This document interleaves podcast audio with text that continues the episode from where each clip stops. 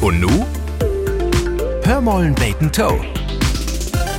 Babyboomer, Generation X, Y, Z und so wieder. Jed in Generation dricht eine andere Norm.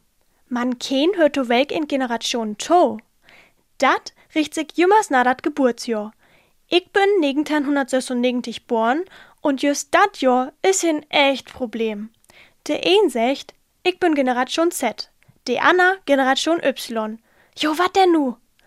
Fast seit, ich bin Randphänomen. Now wo die Anna 796.000 Menschen, die 1996 in Deutschland geboren sind.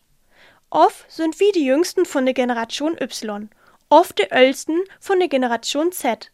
Man dat hängt davon af, ken wie bei de Innorden in das Schema glöft. In den Medien geht dat eigentlich bloß um die Babyboomer, die aktuell an der Macht sind und bald in Rent gehen und die Generation Z, für die die Work-Life-Balance hel und del wichtig ist und kein Arbeitsmoral hat.